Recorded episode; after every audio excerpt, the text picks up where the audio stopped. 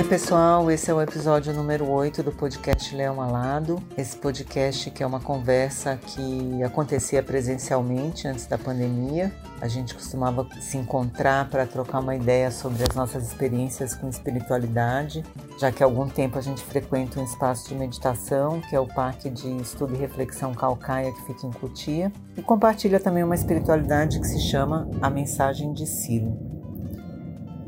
Talvez vocês ouçam uns trovões aí, tá chegando uma chuva aqui, felizmente. Eu sou a Ana, sou tradutora, sou do Maranhão, mas moro em São Paulo. Sou humanista.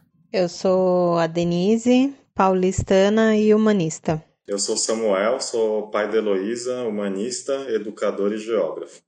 No episódio de hoje a gente vai falar de morte, esse assunto que dá tanto ibope, né, Samu? Pois é. E apesar de ser uma das poucas certezas né, que todo ser humano tem, a morte é um assunto que não está muito nas rodas de bate-papo, assim, né? O que acontece normalmente é que a gente termina vivendo com uma certa ilusão de que a gente não fosse morrer, esquecido dessa possibilidade, né? E muitas vezes a gente joga esse assunto como algo que a gente só vai encarar lá no final da vida, é, se esquecendo que que a gente pode ter que lidar com essa possibilidade em qualquer momento da nossa passagem por esse plano. E depois tem uma outra situação que normalmente a gente prefere evitar o tema mesmo, né? Quando começa aqueles papos, sabe? Fulano morreu e tal, logo vem alguém e fala, ah, vamos mudar de assunto, sabe? E na real a gente, é, principalmente no Ocidente, pensa muito pouco sobre isso e quando pensa, a gente foge do assunto porque a gente tem medo da morte. A gente prefere não olhar para esse tema porque a gente não compreende muito a nossa existência e esse momento de passagem para outro plano. Não é só que a gente não compreende, mas muitas vezes a gente não tem experiência que possa aclarar um pouco essa questão.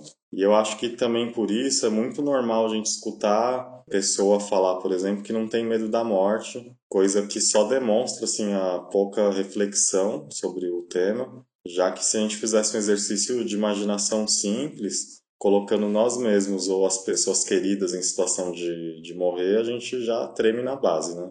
E nesse sentido, uma coisa que rolou na pandemia foi que muita, muitas pessoas começaram a reorientar alguns aspectos da sua vida, nada muito uau, né? Por ter a possibilidade de refletir, justamente, é, pela proximidade do tema da morte com a pandemia e de refletir sobre sua própria vida, né? Eu senti isso bem forte no começo da pandemia também, sabe? Essa presença da morte como algo que pode acontecer a qualquer momento, é algo que te coloca numa situação diferente, né? E na real é assim, né? Se a gente vivesse tendo isso em conta, levando isso em consideração de verdade, a vida seria diferente, porque isso te mostra o que é prioridade, né? É, vocês falando isso, né? Eu me lembrei agora daquela história da vida do Chico Xavier, que ele tá num avião com muita turbulência e aí ele acha que vai morrer e começa a gritar desesperado e todo mundo desacredita, né? Porque ele é tipo espírita, ele fala que tem contato com os espíritos e tal e tem total certeza da transcendência, né? E mesmo assim, na hora que ele encara ali de frente, vem aquele, bate aquele temor irracional, né? É muito engraçado, inclusive, né? Ver ele falando. Quem tiver curiosidade, procura lá no YouTube. Eu já tô aqui adiantando as minhas dicas culturais. Meu, eu sabia que turbulência era o teste do ateu, mas que foi o teste do Chico Xavier, eu não sabia, não. Ai, e você falou que a gente foge desse assunto principalmente no Ocidente, né, Samu? E justamente no ano passado eu li um livro chamado A História da Morte no Ocidente, de um cara chamado Philip Aries. Não sei se é assim que pronuncia, acho que o cara é francês. E eu achei muito interessante assim ter uma perspectiva histórica sobre como a gente lidava e lida com a morte, né? Porque isso desnaturaliza, né? O que às vezes está estabelecido de uma maneira tão rígida que parece natural.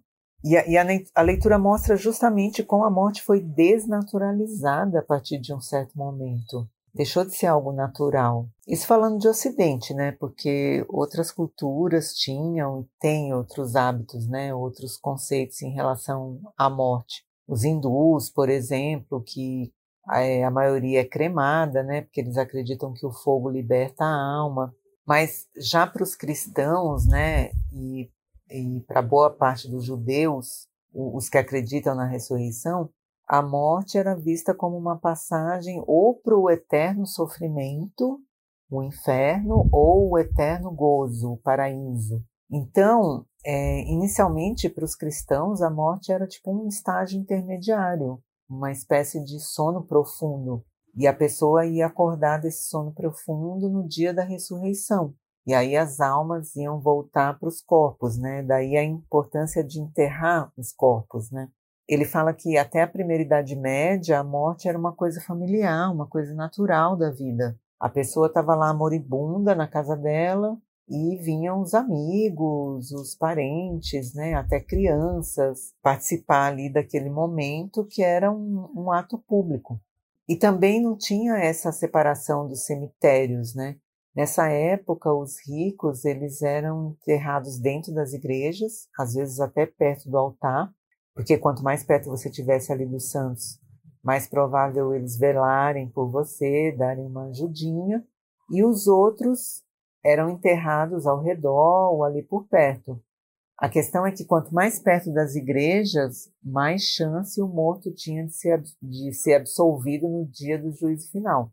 E, aliás, essa ideia de juízo final começou a ficar uma coisa assim mais dramática, porque em determinado momento, quando a igreja passou a intermediar esse acesso da alma para o paraíso, esse juízo final ele deixou de ser visto como uma coisa que ia acontecer lá no final dos tempos. Ele passa a ser um evento que acontecia imediatamente ali após a morte. Já tinha o julgamento, né? E você já podia diretamente descer para o inferno, para o sofrimento eterno, ou subir para o céu a alegria eterna, e isso ia depender da sua conduta antes da morte, né? E essas mudanças causaram, assim, uma, uma, uma mudança na, na, perspectiva das pessoas com relação à morte, né? Que aí começava, passava a ser uma provação, um teste pelo qual você passava. Além também de agregar muito temor, né? E muito trauma nas pessoas porque essa ideia de estar tá sendo julgado o tempo todo e o que você faz aqui vai ser cobrado na hora da sua morte é bem complicadinha, né? Exatamente. Isso mudou as coisas. Depois, uma outra mudança grande foi uma percepção, assim. Ele fala que, na verdade, um medo da morte do outro, que é um sentimento que está relacionado com a origem ao, do culto aos mortos, aos cemitérios. E esse culto aos mortos é também consequência do patriotismo nacionalista do século XIX, né, que surge com o positivismo. Era preciso, por exemplo, prestar homenagem aos soldados mortos, construir monumentos funerários, festas cívicas, homenagem ao Dia dos Mortos. E a partir daí também o túmulo começou a ser considerado uma segunda casa, uma propriedade particular do morto. E os parentes passaram a visitar os túmulos. E aí o cemitério passa a ser a cidade dos mortos. É, já não se enterra mais nas igrejas, né? Aí os cemitérios mudam para os arredores da cidade e isso marca uma divisão entre os vivos e os mortos, porque antes disso os, os enterros eram anônimos, eles eram feitos em valas comuns. A partir daí que passou a existir esse movimento de, de sepultura individual, de preocupação de demarcar lugar, aquele lugar onde o corpo do defunto estava, né? E aí o que esse Felipe Ares diz é que apesar dessas mudanças na concepção e na atitude das pessoas perante a morte, até aí não tinha mudado ainda esse aspecto da familiaridade com a morte e com os mortos, né? A morte tinha se tornado, com certeza, um acontecimento com muitas consequências. Então era importante pensar nela, mas ela continuava sendo uma coisa doméstica, natural. Só que acontece uma outra mudança muito importante, isso já a partir da segunda metade do século XX, que faz com que a morte deixe de ser familiar e passe a ser um objeto que ele chama de interdito. É, tipo assim, sei lá, uma espécie de tabu. E essa mudança foi a transferência do local da morte, né? A partir daí já não se morre mais em casa, perto da família, dos parentes. É, a partir daí se morre sozinho no hospital. O velório também deixa de ser realizado na casa da família, tanto é, por questões de higiene, mas por falta de condições psicológicas também. E eu tenho uma lembrança marcante da minha infância, e eu tenho bem poucas lembranças até essa idade, que foi o velório da minha avó quando eu tinha seis anos. Isso já era década de 70, mas esse hábito permanecia, pelo menos no Maranhão, onde eu nasci. Eu lembro assim do caixão dela na sala, né? E eu sentada num sofá chorando. A minha avó era uma das pessoas com quem era a pessoa com quem eu mais me relacionava da família. Mas nessa memória que eu tenho, eu chorava, mas eu também não entendia o que, aquilo significava de verdade. É, tem uns psicanalistas que dizem que se até o início do século passado o grande tabu era o sexo, no final do século, o grande tabu tinha passado a ser a morte. E faz sentido, se você pensar, é, se uma criança te pergunta como ela nasceu, dificilmente você vai jogar ali um papo de cegonha, né? Nessa altura do campeonato, espero que não. Mas se a criança perguntar sobre a morte, vai rolar uns eufemismos do tipo, ah, fez uma viagem, tá descansando, por aí vai. É, então, duas coisas que você falou aí, Ana, que me fizeram lembrar da morte da minha avó também. É, eu tinha tipo uns seis anos, mais ou menos, e eu também era muito próxima dela, né? E aí o velório foi no cemitério, e as únicas crianças que estavam ali era eu e minha irmã. E aí eu lembro é, que eu tava super triste no dia e tal. Só que aí aconteceu que todo mundo, assim, tipo, realmente todo mundo que chegava é, levava eu e minha irmã para comer um cachorro quente que ficava numa barraquinha numa praça em frente ao cemitério, assim, eu acho que para tirar a gente do daquele lugar e tal. E aí foi muito engraçado, né? Porque a gente ficava meio assim de falar pro pessoal que a gente já tinha comido, acabava indo, e no final a gente já tava tão cheia, mas tão cheia que a gente disfarçava e, e acabava jogando o cachorro quente para um cachorro vira-lata que estava ali, né, circulando, já esper só esperando a oportunidade ali que a gente ia jogar. E aí é, é, engraçado, assim, né, pensar, porque esse, esses momentos divertidos, né, do velório, é, me ajudaram a integrar o que estava acontecendo ali de uma forma mais leve, né, porque no final foi, o,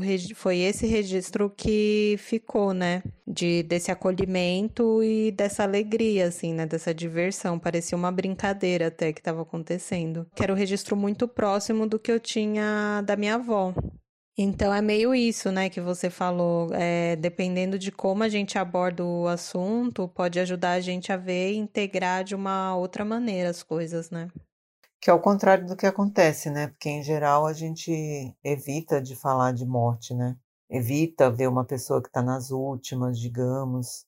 Provavelmente porque isso traz à tona a ideia da nossa própria finitude, né? E por causa desse tabu, também é comum omitir de uma pessoa a gravidade do estado dela, para poupar a pessoa desse sofrimento que seria saber que vai morrer. Felizmente hoje isso está sendo revisto, né? principalmente a partir do surgimento da ideia de humanização da morte, dos cuidados paliativos. Já se entende que esse momento anterior da morte tem etapas e que ele é um momento importante de elaboração da vida, né? daquilo que se viveu, para poder morrer em paz. Então a pessoa precisa saber disso, né, para aproveitar esse momento. Agora, uma outra coisa que eu fico pensando sobre isso, né, da, do momento da morte, a despedida, o velório, é que com essa pandemia, a realização desses rituais, né, que são importantes, em geral, eles ficaram impossibilitados, né? E provavelmente isso tem um impacto grande na elaboração, né, do processo de luto, que também tem suas etapas, né? E por outro lado, como sociedade, eu não sei, na verdade, também quais são as consequências da gente ter essa quantidade de mortes banalizada. Pois é, né? Uma coisa que acho que mais para frente a gente vai poder refletir sobre, né? E ver as consequências. Mas tem esse aspecto cultural, né, do tabu que que você estava falando, né, sobre o tema da morte, mas também tem um aspecto mais individual, que é quando a gente, por exemplo, tem medo do que pode acontecer depois da morte, né? Claro, eu acho que o que mais pega aí é que com a morte o corpo para de funcionar, né? Para de funcionar e depois ele desaparece. Seja cremado ou enterrado, eventualmente ele vai desaparecer. Então, se eu sou esse corpo, eu desapareço também. E essa ideia não é nada agradável, né? Eu tenho meus instintos de sobrevivência, eu também tenho meus desejos, meus apegos a coisas, a pessoas, a minha identidade, o meu eu. Se eu desapareço, desaparece tudo isso. Então o problema talvez seja pensar que o ser humano é apenas o corpo, né? E que ele só existe através das sensações. Aí a gente pensa na morte como justamente como sensações, né? Dor, angústia, saudade, o que, na verdade, não tem muita lógica dentro desse raciocínio, porque se eu desapareço, as sensações desaparecem também, né? Nossa, total, né? E é engraçado, né? Porque quando a gente acha que pode existir alguma outra coisa além do corpo físico, aí que a imaginação corre solta, né? É, eu, por exemplo, durante muito tempo, eu ficava imaginando que quando eu morresse eu ia ficar totalmente sozinha dentro de um buraco escuro, que não tem mais nada, ia estar tá só eu ali e mais ninguém, assim. E depois de um tempo eu entendi que, que essa imagem, né, que por trás dessa imagem tava o temor que eu tenho da solidão, né? Porque eu acho que quando a gente encara esse tema da morte de frente, a gente acaba encontrando no caminho nossos maiores temores, né? E esses temores que na vida cotidiana a gente prefere fingir que não existe mas que estão ali, atuando copresentemente nas imagens que a gente tem das coisas. Quantas vezes, por exemplo, você já ouviu as pessoas dizendo, né? Eu só não quero morrer sozinha, ou eu só não quero ter dor na hora, né? E aí tem um indicativo, né? O que está realmente por trás dessas frases, né? Vale a pena dar uma investigada e talvez se dar conta que talvez não seja a morte em si o, é, o assunto, né? Mas sim outras coisas que estão por trás. E aí também tem esse medo do desconhecido, né? E de não saber o que acontece depois. Se eu continuo, é, se quando meu corpo morre acaba tudo, se existe um inferno com os diabinhos que ficam ali me espetando pela eternidade. Enfim, é muita dúvida sobre isso, né? Isso acaba gerando temor. Mas não saber o que tá por vir, o que vai acontecer quando eu passar por aquela porta, pode ser algo terrível ou algo maravilhoso. Mas eu só vou saber mesmo quando eu passar por ali, né? Enquanto isso, eu fico aqui fingindo que ela não existe. Porque tem isso também. É, já que eu tenho medo, já que eu não sei o que acontece, então eu finjo que eu sou infinito. E que isso nunca vai passar comigo, né? Como Samuel disse antes, a única certeza que a gente tem na vida, né, é a morte, mas mesmo assim a gente finge que não. Que a gente é jovem, tem saúde, que vai demorar muito para eu precisar me preocupar com isso. Só que não, né? O tema tá aí, desde o minuto que a gente nasceu. E o legal de saber disso, né, de ter isso presente, não é para assustar, nem para botar medo, para terrorizar, né, mas é legal porque colocar o, a morte em pauta te abre a possibilidade de refletir sobre as coisas essenciais que me direcionam a vida, né? Colocar uma outra perspectiva sobre a vida, sobre o sofrimento, os problemas, enfim. É, e sobre isso que você comentou, do medo do desconhecido, eu me lembro de um velório familiar que eu, que eu tava, né?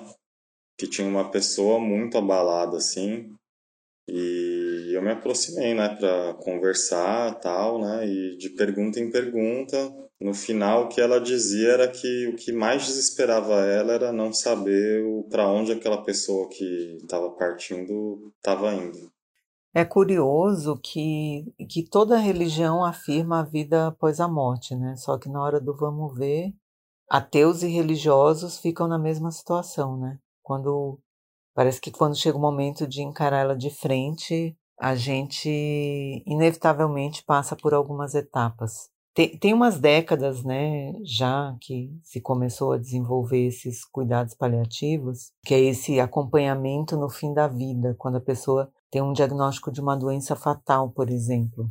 Já tem várias décadas de estudos sobre esse processo de morrer e com isso, uns especialistas definiram umas etapas pelas quais as pessoas passam nesse processo. Tem uns autores que falam até de sete etapas, mas em termos gerais, eu acho que eles concordam nas três etapas principais. Que resumidamente seriam assim: é, a pessoa, quando encara né, o fato, a notícia e tal, tem essa primeira etapa, que é um momento de inicial assim de negação, de luta, de raiva, de depressão.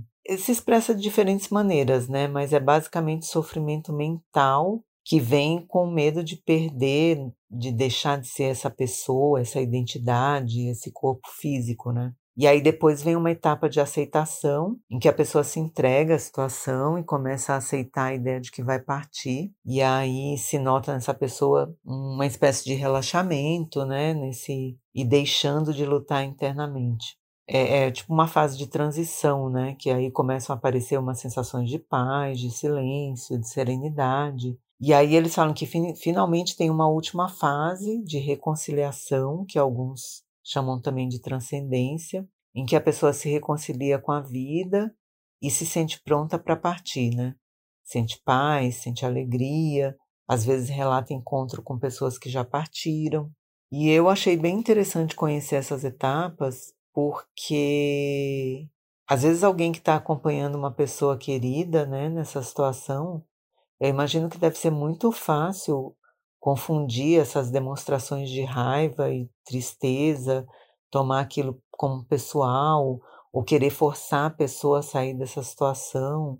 Importante saber que, na verdade, quem acompanha pode facilitar esse processo, mas não pode nem acelerar nem evitar que a pessoa de qualquer maneira ela vai passar por essas etapas que ela tem que passar, só que no tempo de cada um. E às vezes a pessoa passa para a última etapa nos últimos momentos ali antes da partida. Tem um livrinho que explica isso muito bem e, é, e ele é muito bom porque ele também é uma espécie de manual com umas ferramentas práticas para quem está nessa situação de acompanhar alguém que está nesse processo de partida ele se chama A Arte de Acompanhar, do Vitor Pitinini. Está disponível em português na Amazon.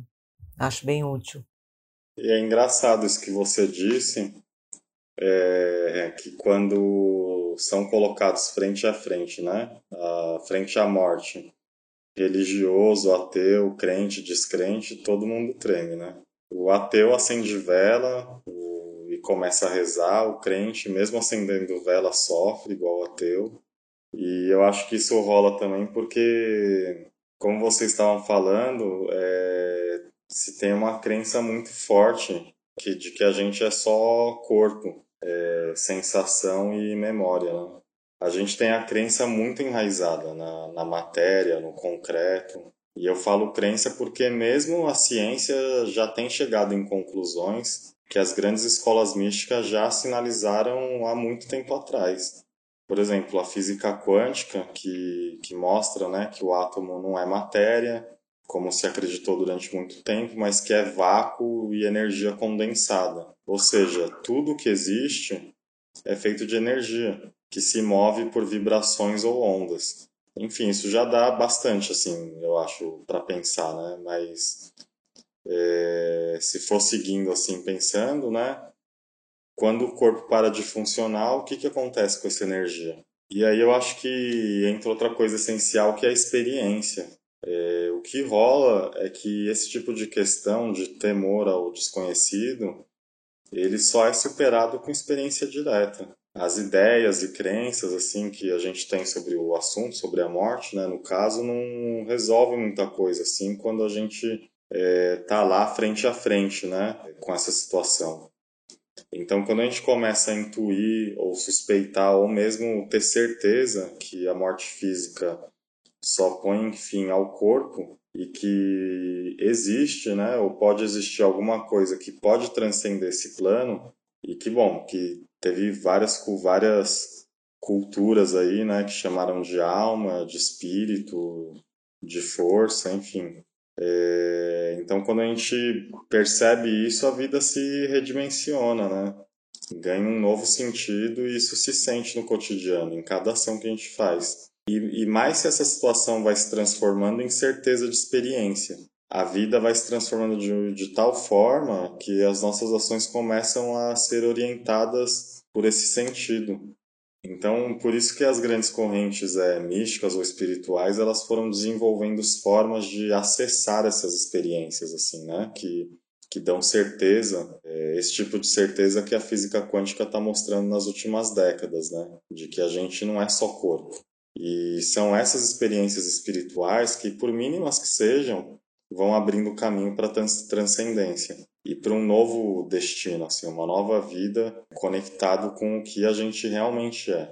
E quando a gente tem essa certeza, né, com experiências assim progressivas, que a morte só detém a parte física e que existe a possibilidade de, com unidade interna e reconciliação, algo sagrado seguir seu caminho evolutivo, tudo ganha um, um novo sentido mesmo.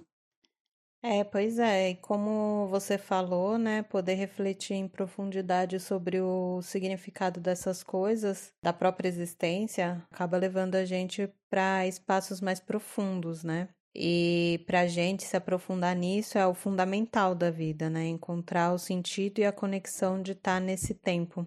E nesse sentido, mesmo os mais céticos, que aqueles que não acreditam em nada, se se colocar para refletir um pouco, consegue entender que os seus atos ficam nos outros, né? Mesmo depois da morte.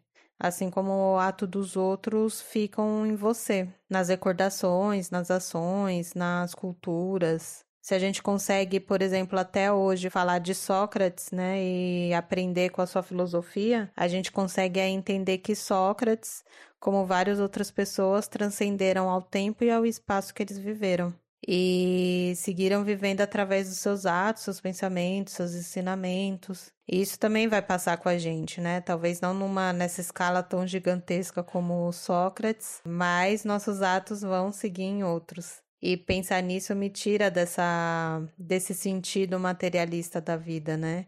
De que tudo acaba quando o corpo morre.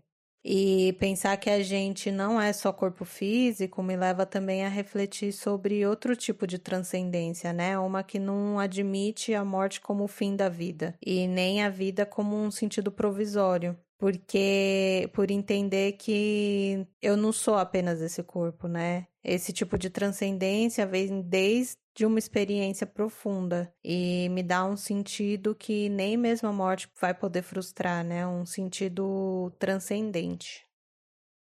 É, e hoje em dia a gente tem muito relato desse tipo de experiência, né? Experiências em que a pessoa registra que existe vida além do corpo, que Existe uma consciência, um observador, algo que não depende das sensações do corpo para existir. E geralmente esses relatos vindo de pessoas que praticam algum tipo de meditação. Nós mesmos temos esse tipo de experiência com a nossa meditação, trabalhando com a nossa energia interna, nossa força vital. E a gente vai dedicar um episódio do podcast para isso que a gente chama de força, esse contato muito inspirador com a nossa energia vital.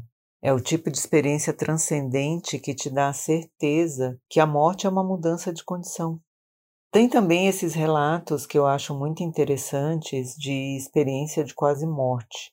Eu li a biografia de uma médica suíça que foi uma das precursoras desse lance dos cuidados paliativos. Ela se chama Elizabeth Kluber-Ross e o livro se chama Roda da Vida. Eu gostei muito desse livro por vários motivos. Tem uma coisa que me chamou muito a atenção.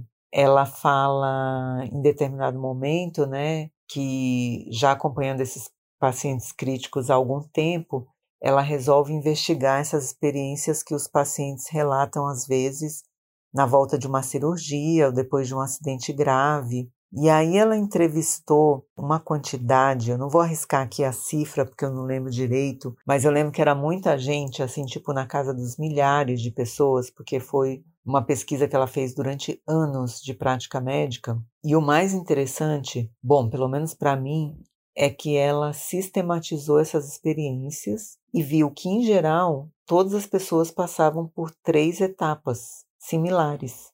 A pessoa estava morrendo, né? E o primeiro que acontecia era vir alguém que vinha buscar ou acompanhar essa pessoa. Aí, dependendo da crença da pessoa, às vezes era um santo, um anjo da guarda, uma divindade. Muitas vezes era uma pessoa conhecida, um parente, alguém querido que já morreu e que vinha, digamos, buscar essa pessoa e acompanhava ela por uma paisagem, que aí já era o segundo momento, uma espécie de paisagem de transição, que às vezes era um túnel, uma ponte, algo que levava para o outro lado, digamos. E aí, nesse outro lado, a pessoa já era a última etapa, às vezes a pessoa se encontrava com uma luz, às vezes uma paz profunda. Essas experiências de quase morte, elas são chamadas assim porque, em geral, elas são experiências que as pessoas relatam em uma situação de morte iminente. Muitas vezes a pessoa é dada até como clinicamente morta e aí ela volta.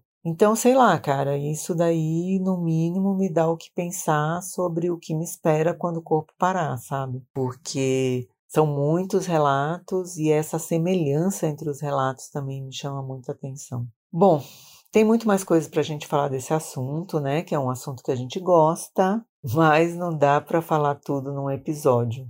Tem também uma parte experiencial que a gente queria compartilhar com vocês. Então, talvez a gente faça um mini episódio, talvez o próximo, para apresentar para vocês duas cerimônias muito importantes, muito úteis, muito inspiradoras também, que são a cerimônia de assistência, que você pode fazer para ajudar alguém que está no momento da sua partida, isso independentemente das suas crenças, porque não é uma cerimônia religiosa, é uma cerimônia que pode ajudar alguém a encontrar paz nesse momento. E por experiência própria, eu posso dizer que ajuda muito quem fica também é, pode ser feita do lado da pessoa ou à distância, porque o afeto que se coloca ao fazer isso é que vai ser a via de comunicação com a outra pessoa que a gente quer ajudar.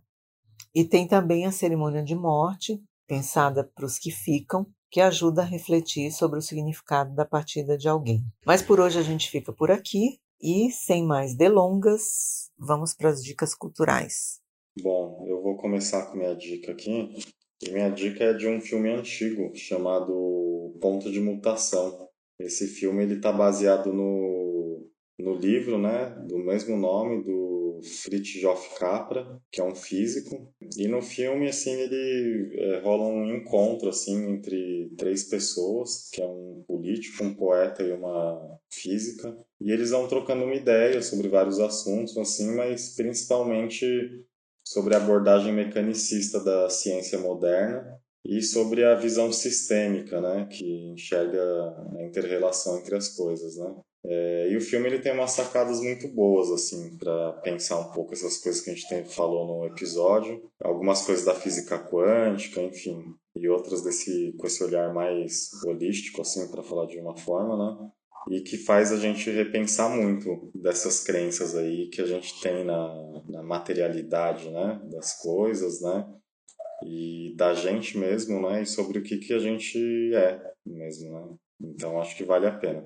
E eu tenho uma outra dica, uma dica mais é mundo bizarro assim, que é que se quem quiser rir, né, claro, que é o Morto Muito Louco, filme de sessão da tarde, que aborda esse assunto de outra maneira, mas você dá risada mesmo. Eu acho que o Morto Muito Louco tem até dois, é... tem uma sequência, viu? Nossa!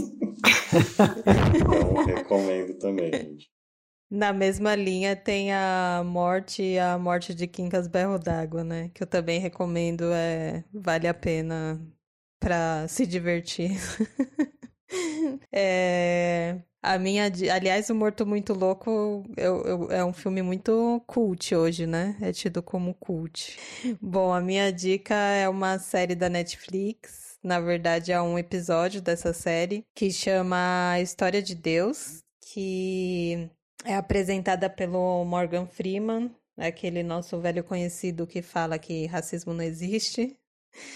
Mas a gente deixa essa, esse, essa história dele um pouquinho de lado, né? E esse episódio em particular é, fala sobre a vida após a morte. E, se eu não me engano, é, um, é o primeiro episódio da série. E é bem interessante porque ele vai atrás de vários pontos de vista diferentes sobre o tema, né? E um deles, inclusive, é sobre isso que o Samuel estava falando, né? Um cientista que diz como ele descobriu que existe algo mais, no, algo mais no ser humano do que somente o corpo físico. É bem interessante mesmo, gente. É... E eu, sendo bem sincera, eu não assisti os outros episódios da série, então eu não posso dizer dela como um todo. Mas esse vale a pena conferir. E outra dica é a que eu já indiquei no começo do episódio, que eu já me adiantei. É essa parte da entrevista com o Chico Xavier, que ele fala desse episódio no avião. Se você procurar no YouTube por Chico Xavier com medo de avião, aparece lá. Fala sério. Mas vale a pena mesmo, muito engraçado o jeito como ele fala, assim. Aí eu tenho, só sobre essas duas coisas que você falou, essas, as duas dicas da Denise, eu tenho duas coisas que, que aconteceram comigo numa mesma situação. Que foi numa viagem que eu estava viajando de avião e aí, pô, decidi, né, quebrar o tédio ali, né, assistir uma coisinha ali, aqueles avião que tem televisãozinha na poltrona, pá, liguei lá o... liguei e tava lá essa série aí do Morgan Freeman, justamente esse episódio aí, Vida Após a Morte. Começo a assistir e tal, relaxo na poltrona. e justo nesse dia rola a maior turbulência que eu já peguei no avião, né? Nossa, Samu, você quase derrubou Puts. o avião, cara. É, mano. Foi, foi, bom assim que uma hora eu pensei assim, uma hora eu pensei, ah, acho que isso aí é um sinal. O Morgan Freeman veio aqui pra, pra me avisar aqui que meu momento aqui acabou. Né? Morgan Freeman veio te dar esse toque. É, então, exatamente. Mano. Eu fico pensando que um fim assim também, meu, você tem que passar pelas etapas bem rápido, né? Quando, quanto dura uma queda de avião? Falam que é cinco minutos, né? Cinco minutos. Dá até para fazer uma cerimônia em cinco minutos. Não, tempo, cinco, cinco minutos caindo no avião é uma eternidade, né? Cinco cara? minutos eu faço cerimônia e ainda vou fazer assistência para o pessoal do lado ainda. Eu fico tipo o Chico Xavier, só gritando ali junto com a galera. Gente, é... não, no, eu falei desses dois livros, né, que eu achei bem interessantes, mas principalmente esse Roda da Vida, da Elizabeth Kluber-Ross, eu indico muito. E na mesma linha dela tem o livro de uma médica brasileira, que se chama Ana Cláudia Quintana. O título do livro é A Morte é um Dia que Vale a Pena Viver. Muito bom. Ah, e, e tem também um livro do Drauzio Varela, de vários anos atrás, que se chama Por um Fio, e ele conta o caso de pacientes terminais que ele tratou. O livro é muito bom também. E eu tô aqui falando de livro, né? Porque eu, eu, gastei, eu me dei conta que eu gastei as minhas dicas de filme sobre morte nos episódios anteriores, não sei porquê. é, pode repetir dica de filme? Porque. Pode, mano. É que falta. É que você tem que colocar as, as, as trecheiras aí, ó. Morto muito louco, essas coisas, entendeu? Ah, não, não. Eu só assisto coisa de categoria, desculpa. Não, porque eu, eu já falei do, do filme Além da Vida, né? Um, um filme do, dirigido pelo Clint Eastwood. E esse homem, ele não faz nada que não seja sensível, né? Pelo menos os últimos filmes dele que eu assisti, muito bons. Esse é de 2010 e ele começa justamente com uma experiência de quase morte. E outro filme que tem tudo a ver é um filme lindo também é A Partida, que é um filme japonês de 2008. Ah, não é mais cult, né? Mas vale a pena. Os filmes que ele indica são bons. Vamos levantar o nível aqui um pouco, né? Pra... Bom, galera, é isso aí. Espero que vocês tenham gostado. Quem quiser comentar, dar dicas ou conhecer um pouco mais da gente, tem a página no Facebook chamada Despertar. Agora tem um perfil no Instagram também, que é leão.alado. Vocês podem mandar a mensagem para a gente por lá. E tem também o site silo.net, que tem toda a obra do Silo, que é a base do que a gente está compartilhando aqui, toda disponibilizada gratuitamente. O nosso podcast sai a cada 15 dias, sempre às sextas-feiras, meio-dia ou mais ou menos por aí. E para quem curtiu, a música da nossa vinheta é Mosquitinho de Velório, do disco Kiko Dinucci e Bando Afro Macarrônico. A gente vai ficando por aqui, desejando para vocês paz, força e alegria. Valeu, Ana, valeu, Denise, paz, força e alegria. Valeu, galera, paz, força e alegria para vocês e até a próxima.